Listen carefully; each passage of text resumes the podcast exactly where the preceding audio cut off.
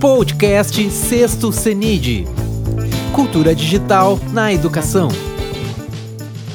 Agora temos a mesa redonda, defendendo a presença da computação na educação de jovens e adultos, com a apresentação das professoras Jussara Benvenuti, Clevi Rapekevich e uh, Ruth Vera Maria Fávero. Boa tarde. Eu sou Jussara Benvenuti, trabalho no Colégio de Aplicação da URGS e vou fazer uma breve contextualização dessa modalidade de ensino para entendermos por que a computação é tão importante na educação de jovens e adultos. Então, para entendermos isso, inicialmente é preciso saber como surgiu a EJA. Muitas pessoas têm a ideia de que a educação de jovens e adultos é recente na história do Brasil, mas isso não é bem assim. A educação dos jovens e adultos existe na nossa história desde a colonização. As primeiras turmas de ler e escrever já foram parte da nossa história desde a época dos jesuítas. Eles usavam as aulas para a catequese e quando os negros chegaram aqui para serem escravos, passaram a fazer parte também dessas primeiras escolas. A partir disso, nós tivemos então educação de adultos já desde a nossa colonização. Mas elas não eram aulas regulares, elas eram aulas aleatórias. A partir da vinda da família real para o Brasil, nós tivemos uma mudança nos nossos parâmetros escolares. E com a Constituição de 1824, a nossa primeira Constituição brasileira, nós tivemos então a introdução da instrução primária na nossa legislação. Mas ela continuou sendo relegada a um segundo plano. Com o passar dos anos, nós tivemos uma nova Constituição em 1891, e a partir desse momento, a escolarização começou a ser vista como um fator de ascensão social. E só a partir daí é que ela mudou realmente a sua visão. Com a mudança do século, novas visões vindas da Europa afetaram a nossa escolarização. Mudanças essas que, ao longo do século, foram trazendo novas medidas para a nossa escola. E a partir de 1940, isso começou a ser realmente visto dentro do Brasil. E em 1940, então, nesta década, nós tivemos a criação do Sistema S, totalmente voltado para a produção de mão de obra.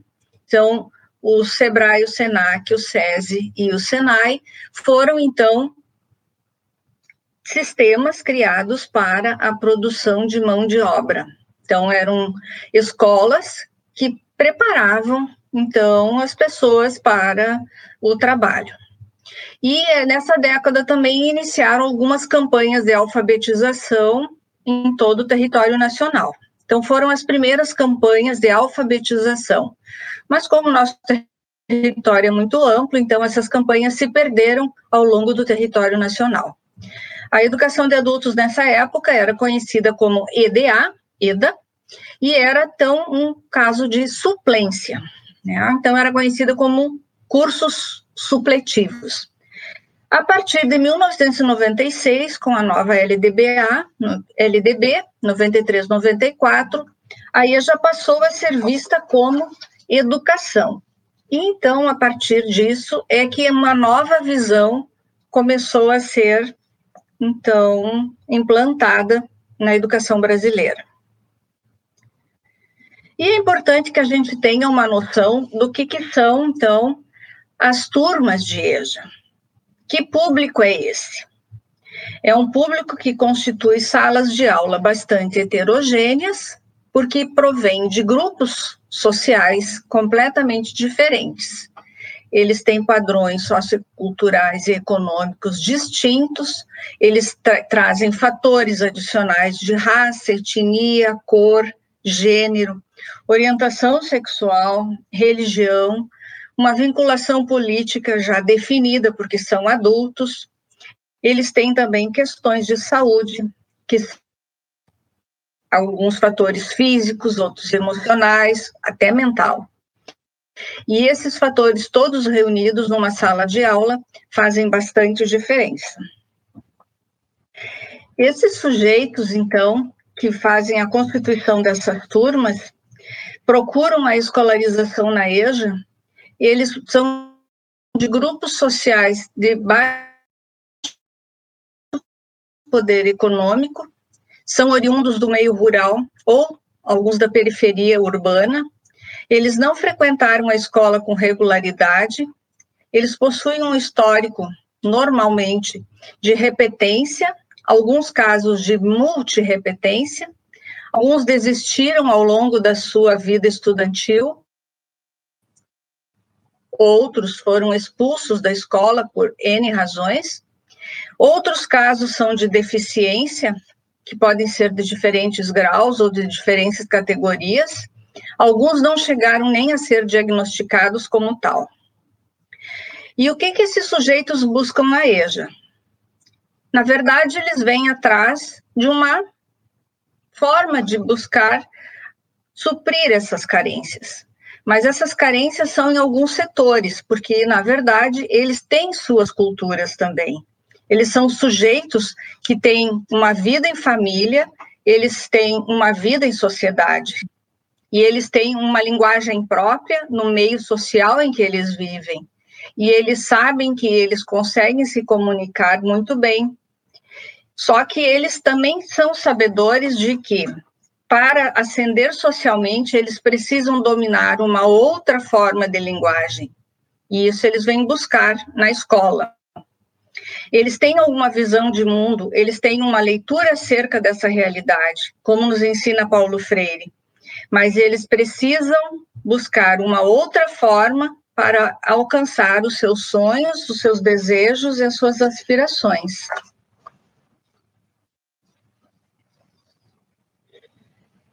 Como todos os outros setores da educação, a EJA tem um parecer, que é o parecer número 11 do ano de 2000, para trazer os seus documentos legais.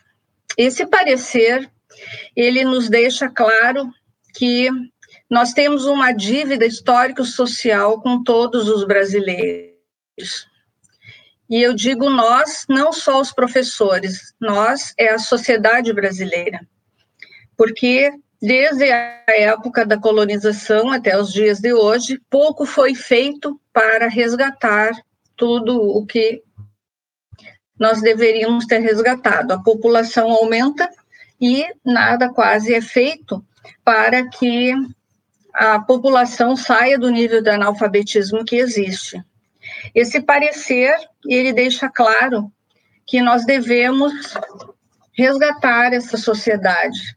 E, para isso, o Jamil Cury, nesse documento, que é o Jamil Cury, o relator, ele nos mostra que a EJA tem três funções que são reparadora, equalizadora e qualificadora. A EJA cumprindo essas três funções, nós daríamos conta de fazer, de cumprir, então, essa função da EJA. E o que seriam, então, essas três funções? A função reparadora é aquela que está ligada diretamente ao direito que já foi amplamente discutido, que está na Constituição e que não deve ser negado a, aos seres aos seres humanos, porque é, é direito já assegurado, mas que não está sendo dado aos às pessoas. As pessoas continuam analfabetas e não deveria. Então nós temos que dar esse direito às pessoas de entrarem para a escola, cursarem e terminarem os seus cursos, porque não basta entrar, elas têm que terminar os cursos também. Temos que dar as condições para que elas entrem, cursem e terminem a escolarização. E é importante também, como o Cury nos alerta, que é importante cuidar para que não seja um, na EJA não seja visto como um suprimento, como um suplemento, como um curso supletivo, mas como educação. E para que isso seja feito, a gente tem que ter um modelo educacional que dê conta desse sujeito especial que está chegando na EJA. A gente não pode fazer uma educação como se faz no curso regular. Ela é uma educação especial voltada para um aluno diferenciado. É um aluno jovem, adulto e aluno idoso, que a gente também tem aluno idoso na EJA. A função equalizadora relaciona-se à igualdade de oportunidades. Então, é aquela que possibilita as novas inserções no mundo do trabalho, na vida social. Então, nós temos que pensar toda uma educação que possibilite a um aluno que nunca teve acesso a certas coisas que passe a ter. Então, tem que ser uma educação voltada para, é, para a criação desses espaços, dessas participações que esse aluno venha a ter. Então, a, a EJA passa a representar a chance de efetivar esse caminho para que essas pessoas tenham a oportunidade desse desenvolvimento. E a função qualificadora, ela se refere, então, à educação permanente, que é aquela educação ao longo de toda a vida. É realmente, esse é o, é o sentido próprio da educação, é o sentido inerente, é aquilo que todo ser humano tem direito. E qual é o papel, então, da escola diante desta situação? Como é que a escola pode reparar, equalizar e qualificar? De que forma vamos fazer isso? A resposta para as três perguntas é uma só. Ela é simples. Não vai ser fácil de fazer, mas a resposta é simples. É através do currículo. O currículo deve ser pensado, ele deve ser voltado ao aluno. Porque é isso que vai fazer toda a diferença. O currículo precisa ter características que atendam à diversidade destes alunos que estão na EJA. Nós temos que pensar na heterogeneidade dessas turmas. São esses alunos que compõem essas salas de aulas diversas, compostas por pessoas tão diferentes entre si. Nós temos que pensar num currículo que atenda esses alunos. E os professores, então, para construir esse currículo, precisam conhecer esses alunos. Se não conhecermos esses alunos, não vamos construir um currículo que atenda esses alunos. Mas aí a escola também precisa se envolver, a escola precisa ter uma estrutura, a escola precisa estar preparada para isso. A escola precisa dar suporte aos professores. E como é que a gente vai fazer isso? Então, esse currículo para atender essas demandas precisa, então, ter um apoio nas TICs. E essas TICs é que vão nos ajudar a fazer pesquisa, criar, a mandar e responder e-mail, anexar documentos, utilizar diferentes plataformas, aplicativos. Nós vamos então procurar empregos com os alunos, enviar currículos, propostas de trabalhos. Essas são apenas algumas ideias, há muitas outras coisas. Isso aí é viver o mundo, é preparar o aluno para a sociedade que está lá fora, que exige dele algumas coisas. E isso é possível fazer dentro da escola, isso é conectar a escola com a realidade do aluno. E as diretrizes para o ensino de computação na educação básica apontam como essencial e fundamental que seja ensinada a todos os alunos. Então, a gente está no caminho certo, só tem que fazer o certo. Só que os alunos da modalidade da EJA também precisam ser contemplados, eles não estão sendo contemplados no momento nesse documento, a gente precisa lutar para isso. É essa a nossa briga atual. E diante deste quadro, nós então propomos algum, alguns caminhos, alguns desafios. Qual é o real compromisso das escolas com a diminuição das desigualdades sociais? E como podemos atuar para minimizar isso? Que ações de apoio, de assistência e orientação educacional ou orientação escolar podem contribuir para a permanência, aprendizagem e conclusão com sucesso desse público. Vejam que não importa só voltar para a escola, mas é voltar, aprender e concluir. Porque o mercado de trabalho hoje quer também a certificação desse público. Qual o papel, o lugar dessa cultura digital, dessa computação nas instituições de ensino? E como organizar e garantir os espaços e os tempos e o pessoal das instituições e dentro das instituições para acolher e alcançar os alunos da EJA. Então, temos que pensar no aluno, temos que pensar na disciplina, temos que pensar na instituição. Muito obrigada. Fico à disposição. Bom, pessoal, eu sou a professora Clevi Radkiewicz, eu sou professora de informática e computação no Colégio de Aplicação da URGS, mais especificamente da EJA, no ensino fundamental.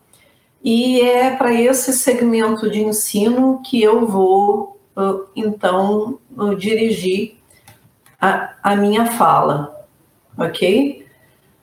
Então, de onde partimos? Como a Jussara mencionou, existe um documento, e esse documento foi elaborado pela Sociedade Brasileira de Computação, e ele está disponível para download, em que são traçadas algumas linhas sobre o ensino da computação na educação básica. Então, o primeiro questionamento que a gente faz sobre esse documento é essa a questão do ensino. Uh, ensino nos remete a uma questão um pouco diferente de educação. A professora Jussara enfatizou bastante a questão da EJA, educação. Então, a gente espera que seja um protagonismo do aluno, centrado no aluno, enquanto que ensino nos remete mais a uma questão de transmissão de conhecimento. Então, o paradigma que a gente está defendendo aqui é mais voltado para a educação. Tá?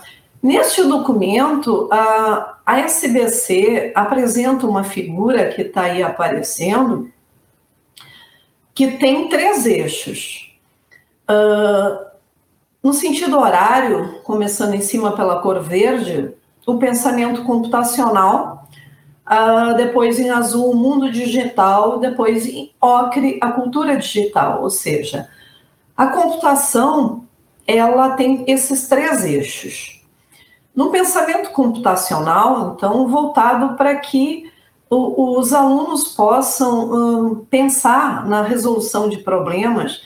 Veja bem, problema todo mundo resolve o tempo todo, mas não necessariamente a gente resolve problemas de forma estruturada, passo a passo, no sentido de pensar em chegar até a construção de algoritmos. O mundo digital, nas suas três, vamos dizer assim, etapas, codificação, processamento e distribuição da informação, diz respeito a, por exemplo, ao uso da internet, mas não só o uso, o que, que tem de disponível hoje para codificar informação, para processar e distribuir, mas que os alunos não, não façam somente uso dessa estrutura. Que eles possam, eles, por exemplo, ser autores, que eles possam codificar, não necessariamente codificar um programa, mas eles podem codificar uma página, eles podem produzir coisas, não só consumir coisas e entender tecnicamente o que, que tem por trás desse mundo digital, não ser meros usuários. E ali à esquerda, embaixo, na cor ocre, então, uh, fala da fluência digital, e aí eu estou usando o termo letramento em tecnologias digitais. A professora Jussara falou ali da questão dos alunos precisarem, da EJA, precisarem dominar novas linguagens. E aí a linguagem das tecnologias digitais está uh, incluído nisso. Uh, quando as pessoas falam de alfabetização, uh, no sentido de voltado para o texto, não significa entender as palavras, as letras, mas a gente remete a algo um pouco mais uh, profundo, que é o letramento. A Magda Soares fala que letramento é o uso social da leitura e da escrita. Então, uh, ler um bilhete, escrever um bilhete. Então, aqui a gente precisa dos multiletramentos. A gente precisa que os alunos da EJA uh, trabalhem com as quatro mídias: o texto, a imagem, o som e o áudio. E nas duas habilidades, da leitura e da escrita. Ou seja, eu vou uh, ler um vídeo, eu vou assistir esse vídeo, mas é um processo de leitura ah, nós vamos gerar um vídeo, um processo de escrita em outras mídias. A questão da ética digital. Uh, o que, que acontece no mundo hoje, por exemplo? As fake news estão aí. Então, como é que a gente prepara os nossos alunos para essas transformações e os novos padrões de comportamento? Tipo, ah, a gente está uh, almoçando e está usando celular. Então, Vejam bem que esses três eixos é que definem o que, que é a ciência da computação. E a, este documento, ele elenca uma série de competências que se espera que os alunos possam adquirir no seu processo educativo. Uh, este documento, porém, não menciona a EJA. E, na impossibilidade de trazer a quantidade de sugestões que tem neste documento, eu trouxe algumas. Então, por exemplo, nos anos iniciais, do primeiro ao quinto, ali a gente tem a foto de dois alunos. Este aluno de boné amarelo aí, ele está desmontando um teclado. Uh, Para que, que ele está fazendo isso? Uma, um dos conhecimentos uh, esperados que os alunos adquiram na escola é nomear os dispositivos capazes de computar. Um desktop, um notebook, um drone, e descrever a função desses dispositivos de entrada e saída. Não adianta botar o aluno de EJA só sentado lá e usar o mouse, ele não vai conseguir. Alguns trabalham, por exemplo, na construção civil, eles não conseguem nem fazer o movimento de concha para usar o mouse. Eles não têm essa motricidade fina. Então, uma forma deles uh, compreenderem o que que, que que são esses elementos antes de usar é desmontar. Então, a gente trabalha com lixo eletrônico, eles desmontam, a gente explica o funcionamento e eles fazem alguma coisa útil com isso que eles desmontaram. Então, ali embaixo à esquerda, vocês podem ver tem um outro aluno que ele é bem novinho, ele tem 69 anos. Uh, a parte de baixo do teclado foi usada para fazer um alfabeto na sala de aula. Eles mesmos construíram. Então, com essa atividade, a gente atendeu essa uh, proposta aí, de nos anos iniciais eles poderem nomear e identificar as funções de cada um dos periféricos do computador. Uh, a parte de algoritmos. Uh, tudo que está entre aspas foi tirado desse documento, ok? Então, ali, ó. Devem dominar as principais operações para a construção de algoritmos e ter noções de técnicas de decomposição de problemas. Uh, o que está sendo feito ali?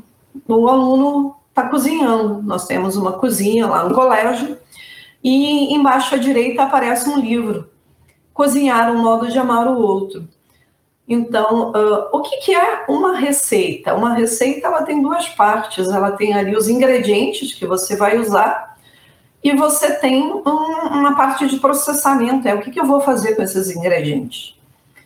Então, se você organizar o processo de cozinhar, em primeiro separar os ingredientes e depois fazer o passo a passo, você não precisa se deslocar para ir buscar aqueles ingredientes, então fica mais estruturado. Então a gente pode remeter aí os ingredientes às variáveis de um programa depois de passar para um, um algoritmo para codificação e a gente pode fazer etapa por etapa. E a gente não leva a receita para os alunos. Ó, oh, vamos aqui fazer essa receita. Cada aluno conta a sua história de vida através de uma comida. Ah, eu gosto dessa comida pela razão tal. E aí a gente providencia os ingredientes, faz e compartilha uma refeição. Eles também falam do processo de trabalho de cada um, se ele é pedreiro, se ele é porteiro, se ele é. é enfim, uh, ele não necessariamente organiza o trabalho dele em etapas, de forma estruturada, para que ele possa trabalhar melhor. Então, a gente. São maneiras de aproveitar a cultura dos alunos para fazer, como a Jussara disse, ele já tem uma vivência e mostrar para eles como é que é essa questão de solucionar problemas, estruturar, decompor em problemas menores e juntar tudo numa solução. Tá? Uh, outra coisa que a gente faz com eles ali, é, é importante que sejam feitas pesquisas a gente encontra muita pesquisa sobre ensino de computação, programação e outros no ensino regular. A gente não encontra praticamente nada para isso. Então, aí eu mostro uma monografia da, do, do Mídias na Educação, feita por, um, por uma aluna da URGS, que buscou uma maneira de quebrar a barreira para a alfabetização de alunos através de do teclado e o mouse. Uh, também mostro aí o trabalho de uma aluna, Gabriela, é uma aluna de artes, não é uma aluna de computação. Então, o que, que ela fez no projetinho dela de iniciação científica? Ela ensinou pixel para os alunos uh, através de um trabalho de recortar e colar. Então, eles pixelaram essa imagem aí e reinterpretaram essa obra de arte, colaram ela de uma maneira diferente. Depois eles, eu escaneei esse desenho, essa imagem. Nós fomos para o laboratório de informática e eles, através de um editor simples de imagem, o próprio Paint, eles uh, mudaram de novo aquela imagem. E ao fazer isso, eu mostrei para eles como é que era o funcionamento dos monitores e da imagem digital. Então, estou falando de alunos de 40 a 70 anos de uma turma que está aprendendo a ler e escrever. Tá? Uh, aqui, também nos anos iniciais, o documento da, da SBC fala da necessidade de proteger as informações, de usar senhas adequadas. Então, a URGS oferece para eles aí o portal do aluno, eles precisam acessar e a gente trabalha com eles o que, é uma senha segura. Cada vez mais, vocês vê hoje, em plena pandemia, as pessoas precisam, às vezes, receber dinheiro, um auxílio ali de 600 reais por um aplicativo. Como é que ele vai instalar um aplicativo? Como é que ele vai fazer isso? Como é que ele vai se cadastrar? Como é que ele faz um registro de ocorrência policial numa delegacia online? Então, trabalhar essas questões com o aluno da EJA é, uma, é, uma, é um compromisso social de que eles tenham acesso a esses serviços também. Um, ali, outra coisa, compreender que existem formatos específicos para diferentes tipos de informação, as quatro mídias que eu falei, ok? Então, ali à direita, vocês vê agora, em plena pandemia, nós temos um grupo de WhatsApp, onde a gente passa para esses alunos de EJA informações através de áudio. A gente manda vídeo para eles assistirem. E uh, dos, dessa turma de cinco alunos, uh, dois não sabem usar o celular. Então, um deles, quem está no celular, é a esposa dele, a esposa daquele senhor que aparecia lá uh, pregando o mural na sala de aula, e de uma outra aluna que está no WhatsApp é a filha. Então a gente manda as coisas, a filha, a esposa interagem com a gente como professores, usando outras mídias que não a mídia escrita. Tá? Então eu, eu volto aí para aqueles três eixos do documento da SBC, que tinha lá, então, o pensamento computacional e o mundo digital. Só que esse documento da SBC, ele não fala como que a gente trabalha a cultura digital.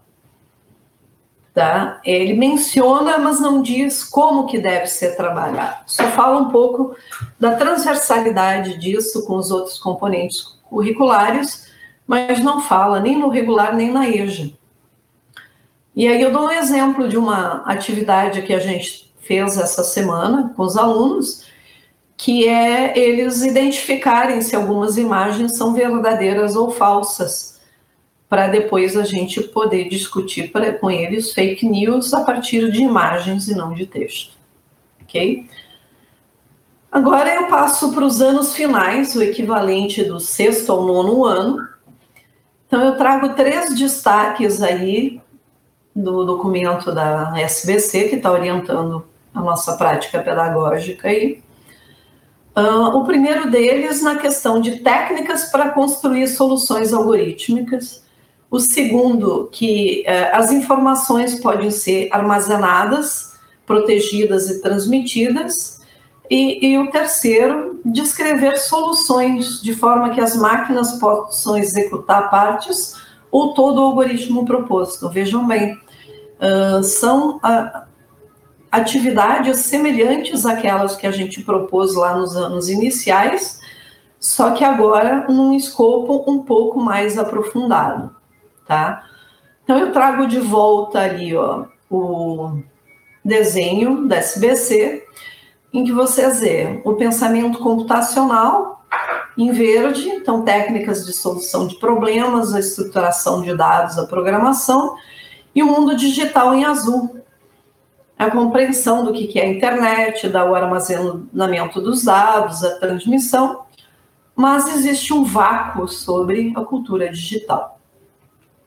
Tá? Aqui eu trago um exemplo de uma prática pedagógica que a gente faz com os anos finais, que é exatamente uma prática integrada uh, de cultura digital e língua portuguesa com a professora Jussara Benvenuti, que foi quem abriu essa mesa. Uh, nós trabalhamos com os alunos um gênero textual, o conto. Então, a professora Jussara escolheu este livro aí, Contos Brasileiros Contemporâneos, uh, e ela trabalhou com eles os contos, leitura, escrita, reescrita, um, exercícios de ortografia, de concordância verbal, de gramática, uh, a partir destes contos.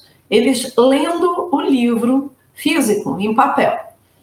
No meu caso, eu peguei este livro em PDF e levei os alunos para o laboratório de informática e eles uh, aprenderam a ler em PDF aprenderam a marcar trechos de livro e aprenderam a escrever comentários. Então, eles puderam ver que uh, eles não precisam imprimir muitos, muitos, muitos materiais, eles podem ler no celular, eles podem ler no computador, quando eles têm acesso, que não são todos, e eles podem marcar como se fosse um marca-texto e botar os comentários deles aí, as notas de leitura deles. Um dos contos que tem nesse livro é Clínica de Repouso.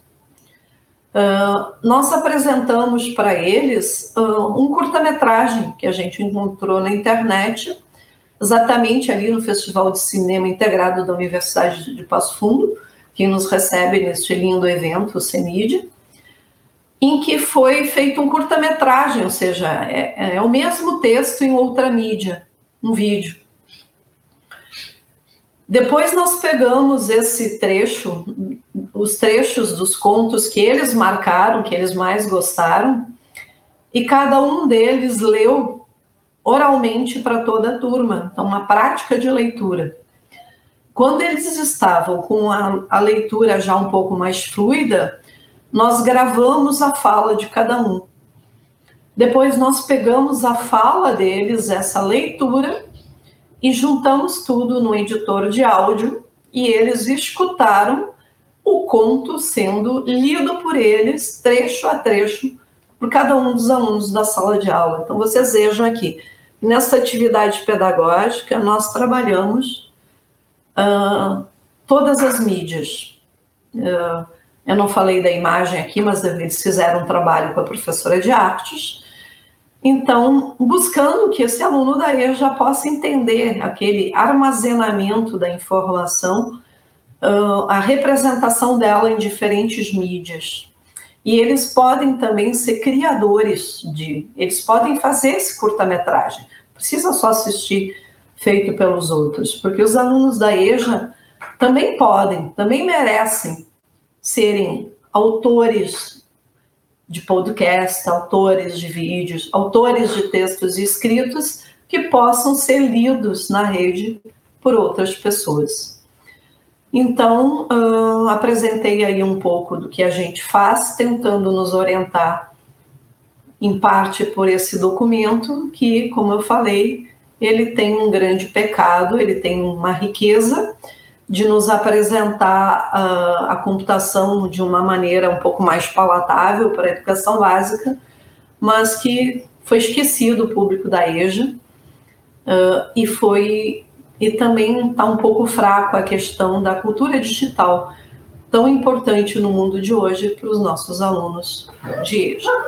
Obrigada. Olá, boa tarde. Então, eu sou a professora Ruth Fávero, também professora de cultura digital do Colégio de Aplicação, porém do ensino médio.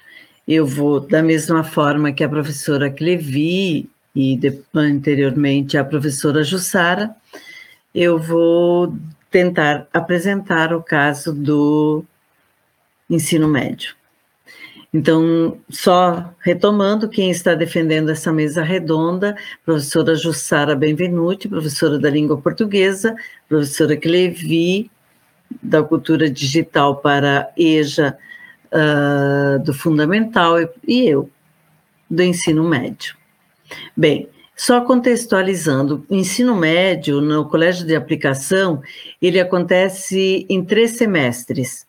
Então, cada semestre equivale a um ano do ensino regular.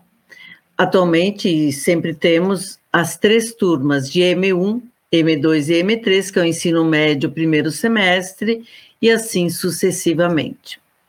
O ingresso para essas turmas é semestral, então ocorre semestralmente no colégio de aplicação. A idade dessas pessoas varia entre 18 e 80 anos.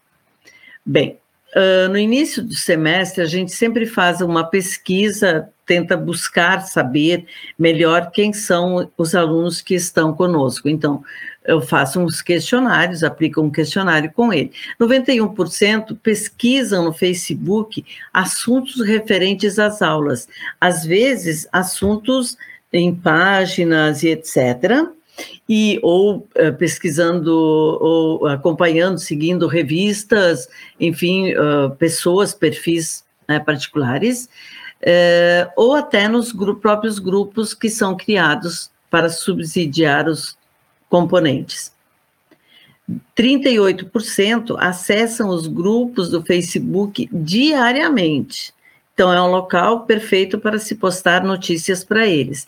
E muito interessante que os dois últimos semestres, 2019-1, 2019-2, 2021, 100% dos alunos possuíam smartphone. Essa foi então a pesquisa que foi feita com eles. Bem, retomando os três eixos apresentados pela professora Clevi no documento que aparece no documento da SBC.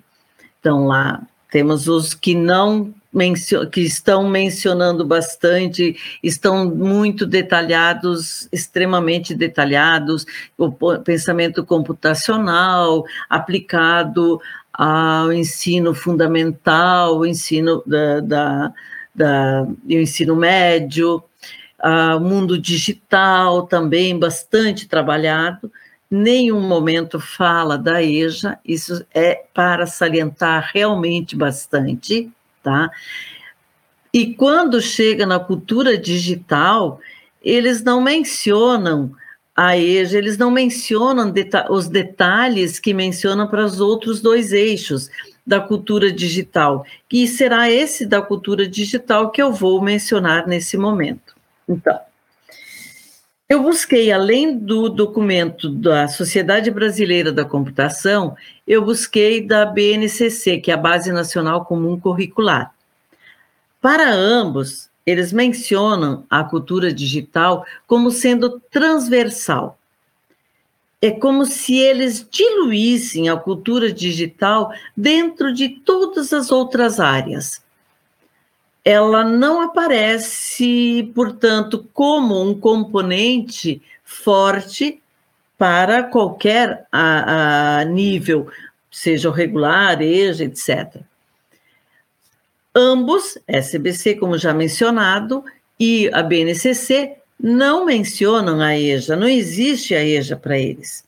A BNCC salienta a alfabetização e o letramento digital, extremamente importante nos dias atuais, e é, com isso oportuniza sempre a, a, inclusão digital. Da mesma forma, a SBC, um letramento em tecnologias digitais, onde se pode daí salienta bastante um novo padrão de comportamento que deve existir, que reflete esse comportamento no mundo digital, reflete no mundo aqui fora, além, antes desta tela, né, e que deve ser é, tratado, deve ser questionado bastante isso, inclusive questionamentos morais e éticos para essa sociedade.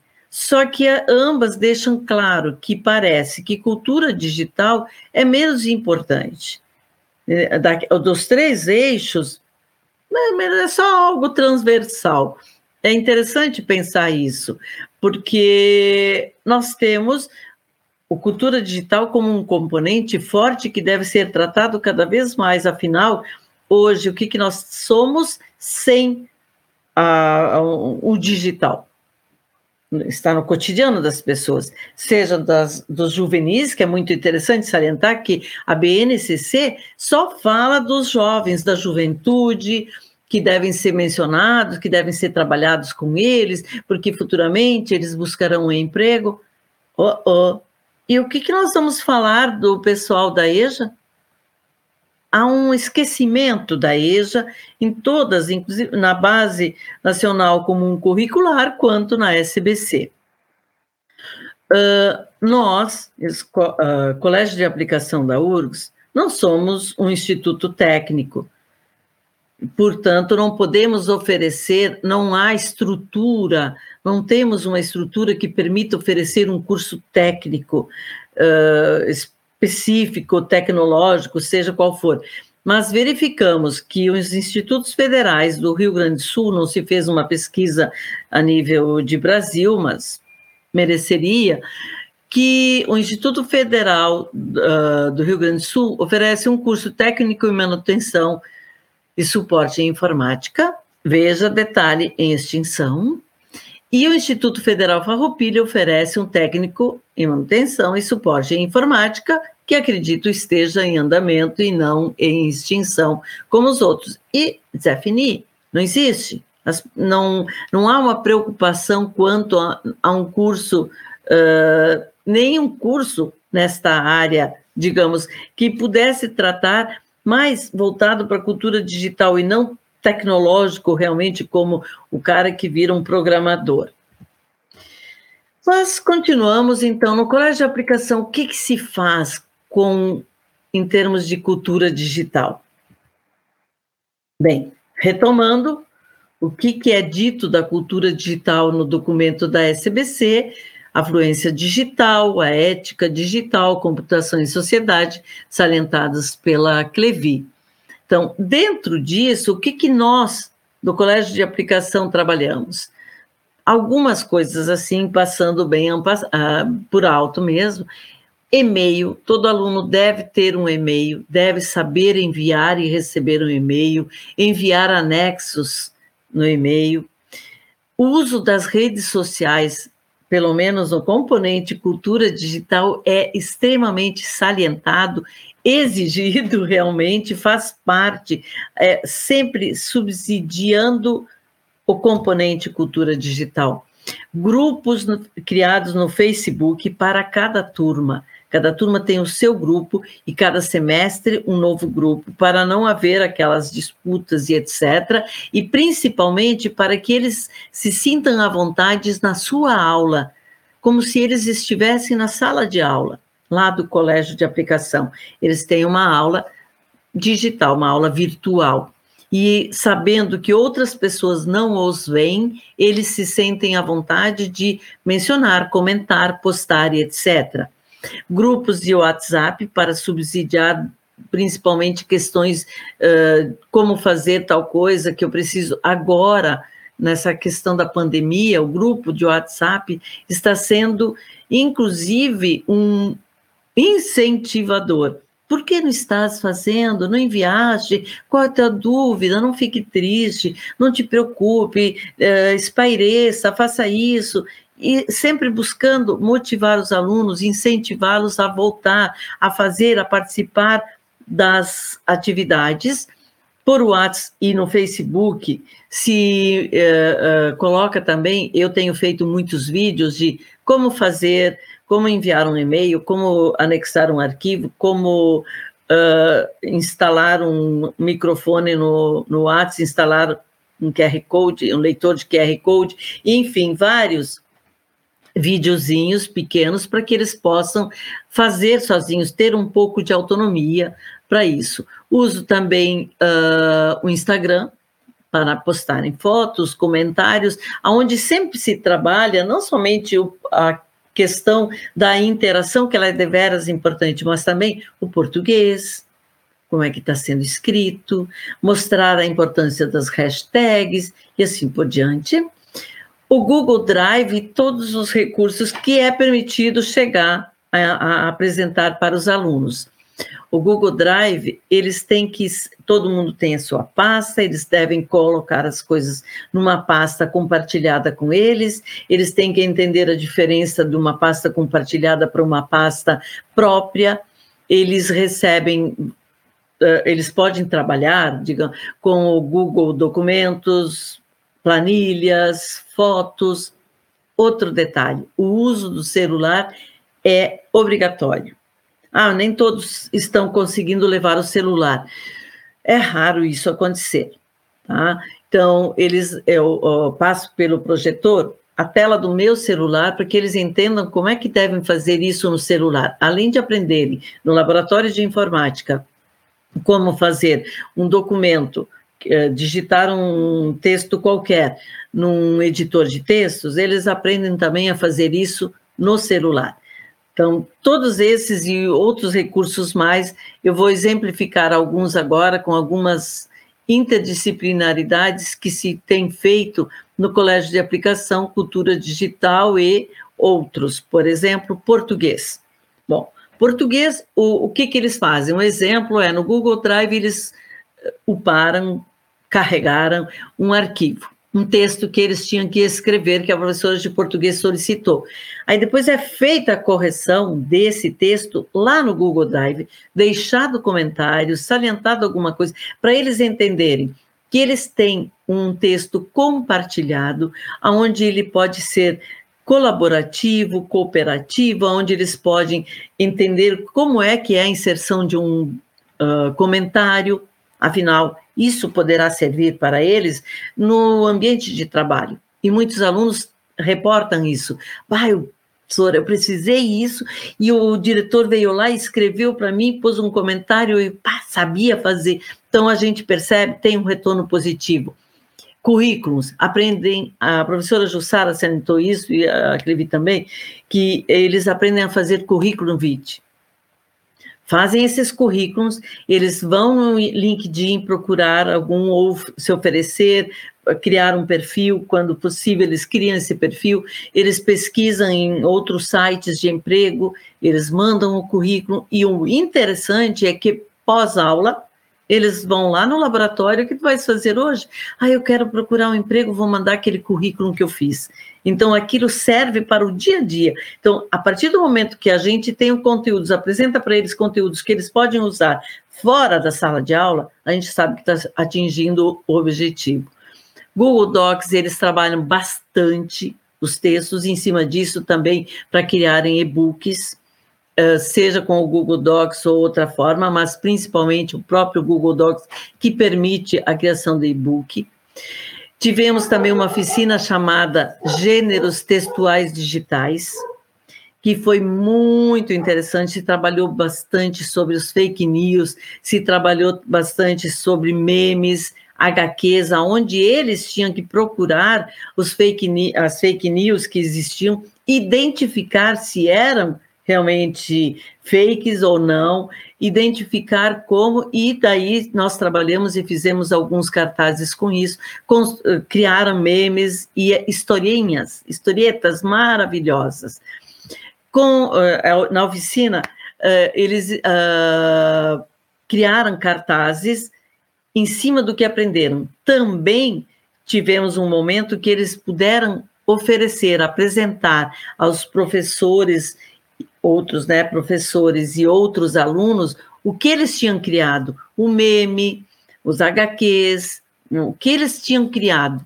Não importava qual fosse o, o componente que eles teriam utilizado naquele momento em sala de aula que eles tinham mais interesse.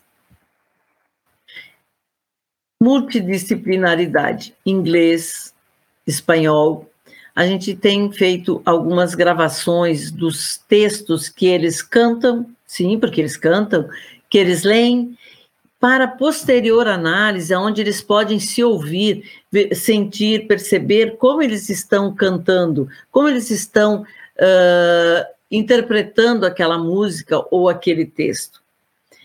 Aprenderem a pesquisar na internet em sites da língua inglesa ou espanhola, não do uh, Google somente no português, mas identificar como eu devo pesquisar somente em inglês aplicativos que permitam estudos online e offline em outros momentos. Um exemplo foi o Duolingo, onde eles aprenderam, eh, com a demonstração do meu próprio celular, como instalar o Duolingo e como trabalhar com ele, como desenvolver e estudar em qualquer outro momento. Aliás, foi bastante interessante para eles trabalharem com isso. Inclusive, com o espanhol e inglês, usei o Kahoot, que é uma possibilidade de questionários online, e eles tinham que responder algumas uh, palavras de traduções, etc. Fiz isso, utilizei também, não só para espanhol e inglês, hot potatoes, palavras cruzadas, e eles fizeram respondendo e depois construíram as próprias palavras cruzadas.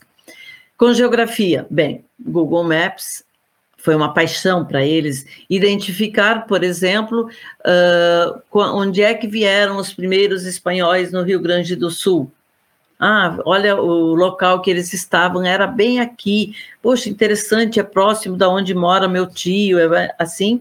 E mais ainda, quando eles puderam verificar que o Google Maps, que eles localizavam a própria casa deles, Olha, Sora, minha casa não tem mais esse muro, agora tem uma cerca. Aqui nós fizemos uma janela, blá, blá. então eles identificavam o seu espaço.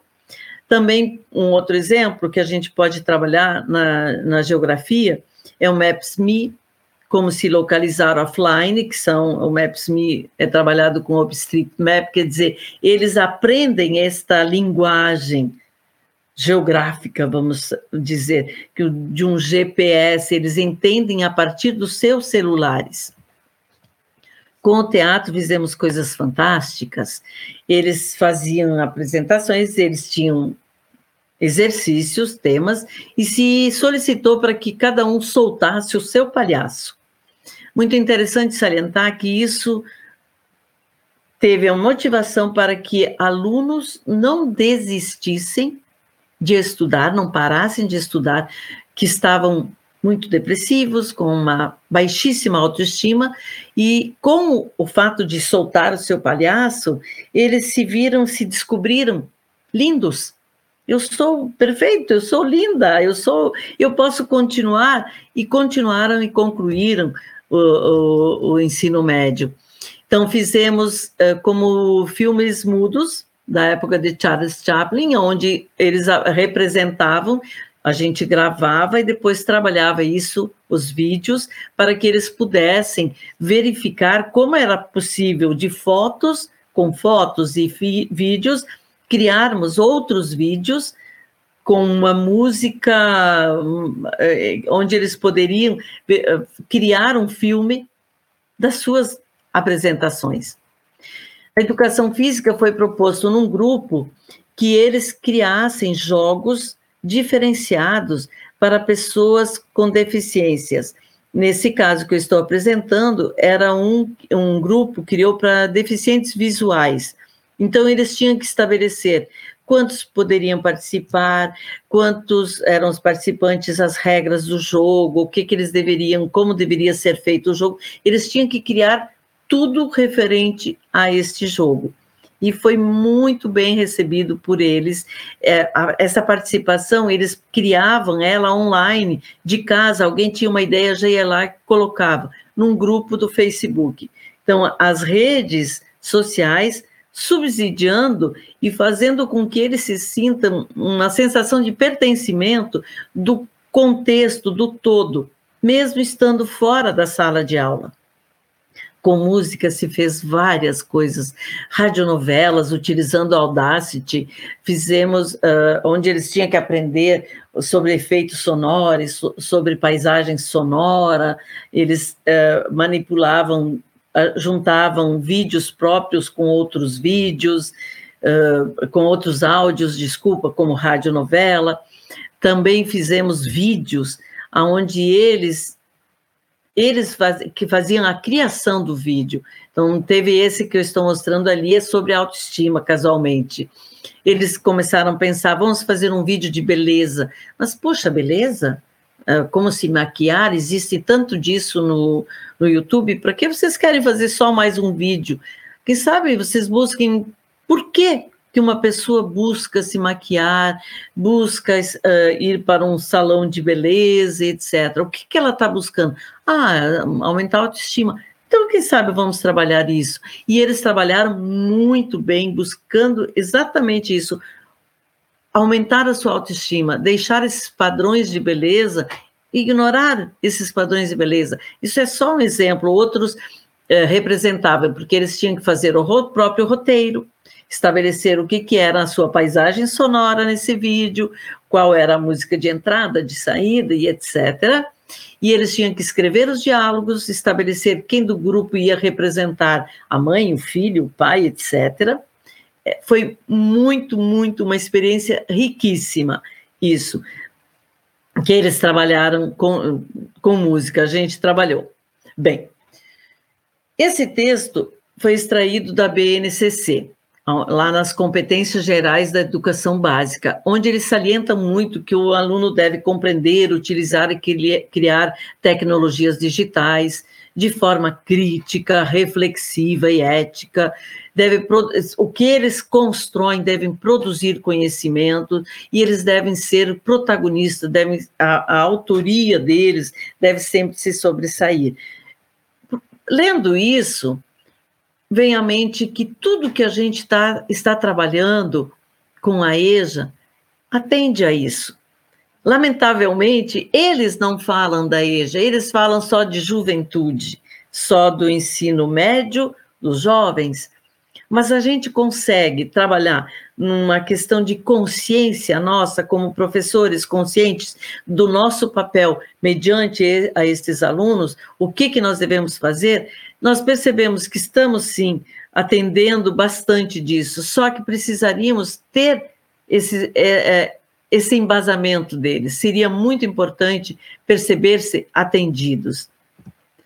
Bom, daquelas, daqueles desafios que a professora Jussara falou lá no início, eu trouxe estes dois. Qual o real compromisso das escolas com a diminuição das desigualdades sociais e como podemos atuar para minimizar isso? Qual o papel da cultura digital, o papel da computação nas instituições de ensino? Com a inclusão digital, creio que em todos os níveis, como mostra a imagem, creio que a gente consiga dar os primeiros passos em busca de atender esses desafios.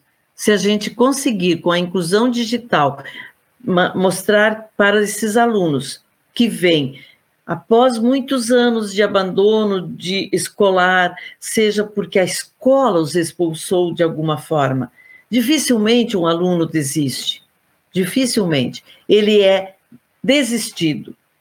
A, a escola desiste dele e ele se obriga a sair por N razões que acabam sendo mais fortes, e ele retorna. Quando ele retorna, ele retorna porque ele tem um sonho, ele vem buscar este sonho. Esse sonho é algo que pode ser logo depois concluir o ensino médio, porque isso lhe dará um acréscimo no seu salário, como pode ser uma faculdade, como essa senhorinha de 80 anos que concluiu o ensino médio e disse: Eu só queria o ensino médio. Hoje eu quero fazer uma faculdade, eu vou fazer pedagogia. Então, nós temos alunos que sonham, eles vêm no colégio de aplicação, eles buscam a EJA para realizar sonhos, para se sentir vivos, pertencendo à mesma geração com a qual eles convivem e não entendem quando um aluno pega um celular e começa a conversar com isso, a trocar ideias. Acho que se a gente continuar levando sim, tornando a inclusão digital transversal a todos os componentes, mas torná-la um componente forte para a EJA, nós conseguimos já dar os primeiros passos em busca destes desafios. Estou aqui, finalizo, muito obrigada e fico à disposição. Este podcast foi produzido pela equipe organizadora do CENID, em parceria com a Rádio Conexão um projeto de ensino do IFRS Campo Sertão. Composição de trilha sonora e edição de áudio, Felipe Batistella Álvares.